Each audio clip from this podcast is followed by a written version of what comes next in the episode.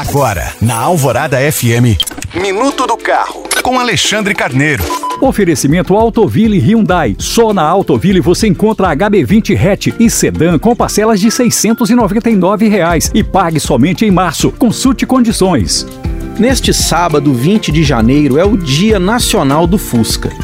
Pois é, o carrinho da Volkswagen é tão querido que existem duas datas em homenagem a ele, sendo que a outra é comemorada mundialmente em 22 de julho.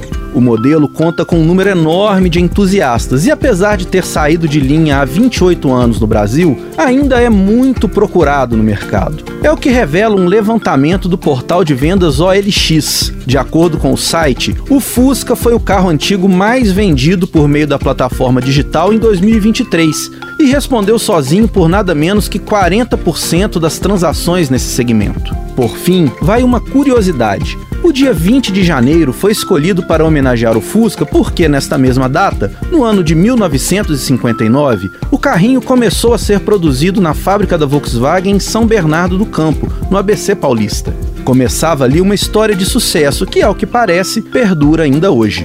Lembrando que você pode baixar esse e outros podcasts pelo site alvoradafm.com.br. Eu sou Alexandre Carneiro para a Rádio Alvorada.